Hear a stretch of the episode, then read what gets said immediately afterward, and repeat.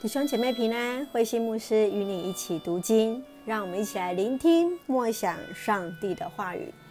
箴言十四章，箴言十四章，智慧与愚昧。箴言十四章第一节：贤惠的女子建立家室，愚蠢的女人亲手拆毁。行为正直的人敬畏上主，行为乖僻的人藐视上主。愚昧的人因骄傲喋喋不休，明智人以言语保护自己。没有牲畜耕犁，何来谷物？有了牲畜耕犁，谷物增多。可靠的证人说实话，虚伪的证人吐谎言。狂妄之徒得不到智慧，明达的人求之容易。要躲开愚昧人，因他们没有可传授的知识。聪明人的智慧使他找到当走的路，愚昧人的笨拙欺骗了自己。愚昧人犯罪不肯悔改，正直人寻求彼此的宽恕。心里的苦闷别人不能分担，心里的喜乐别人无法分享。邪恶人的屋子必然倒塌，正直人的屋子必然屹立。有些道路看来正直，却是导向死亡之途。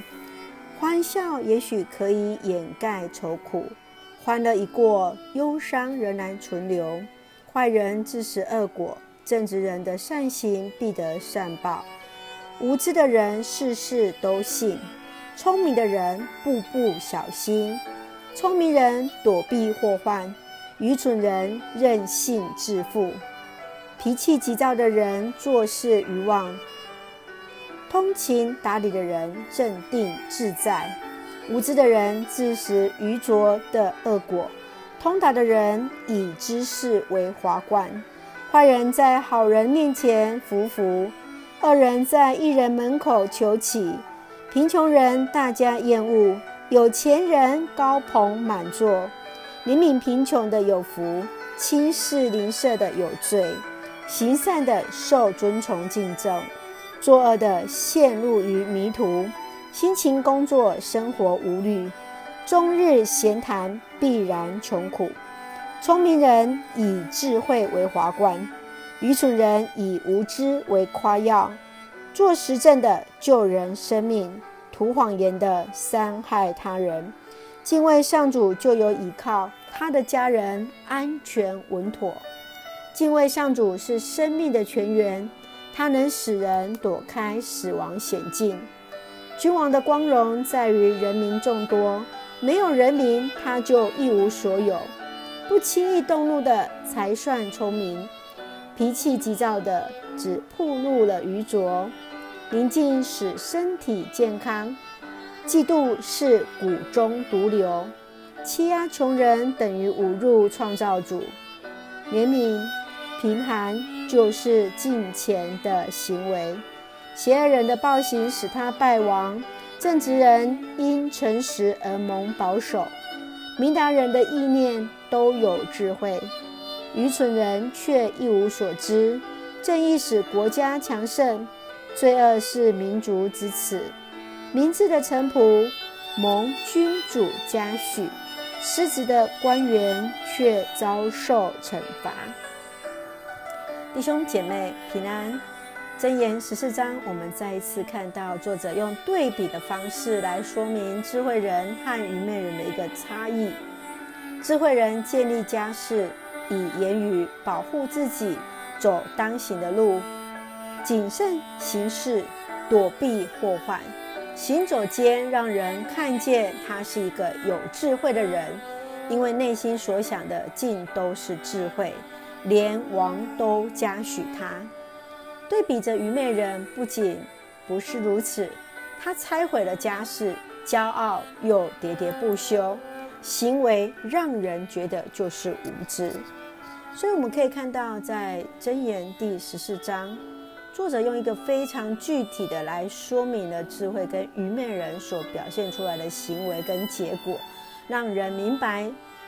智慧和愚昧的一个差异，你想想，除了这些的具体表现之外，你还可以看到哪些是智慧的行为呢？愿主来帮助我们，能够清楚在真言所要告诉我们如何要行出智慧来。接续在二十六节、二十七节，我们看到敬畏上主的人就能得到生命，智慧使人得到生命。你是否也能够具体去感受到智慧与生命的关系？智慧跟我们的生命如何能够息息关系？不仅仅是在我们的一举一动，不管是我们的言行举止，以及包含在我们的生命等等。继续在三十节当中，我们看到了身体的健康和喜乐的心是息息相关的。今天的医学也佐证了这样的一个理论。你的经验是否也是如此呢？有时候我们的担忧加重了，也许原来轻微的一个病情，而当喜乐的心却帮助我们更有能力、更有健康来面对我们的一个疾病。愿主来帮助我们。我们一起用箴言十四章来作为我们的祷告。亲爱的天父上帝，我们感谢赞美你，使我们心存敬畏的心，领受属天的智慧，来面对地上的生活，赐下智慧与勇气，使我们得以面对各样的挑战。求你教导我们在小事上忠心，来成为社会与上帝国的一个器皿。谢谢主爱我们，恩待保守我们每一位。预备要接受疫苗，或者已经顺利接种疫苗的弟兄姐妹，都能够顺利的产生抗体。啊、在这个适应的过程当中，一切都平安。愿主恩待医治此时的台湾，赐下平安与喜乐在我们的当中。感谢祷告，奉靠主耶稣圣名求，阿门。让我们一起来看箴言十四章第二十六节：敬畏上主，就有倚靠。他的家人安全稳妥，敬畏上帝的人就得到了依靠。是的，上帝来恩待我们，知道我们所当靠的是在于神，也使我们的家人一切都平安。愿主的平安大大赐福在我们每位弟兄姐妹的当中，神的平安与我们同在。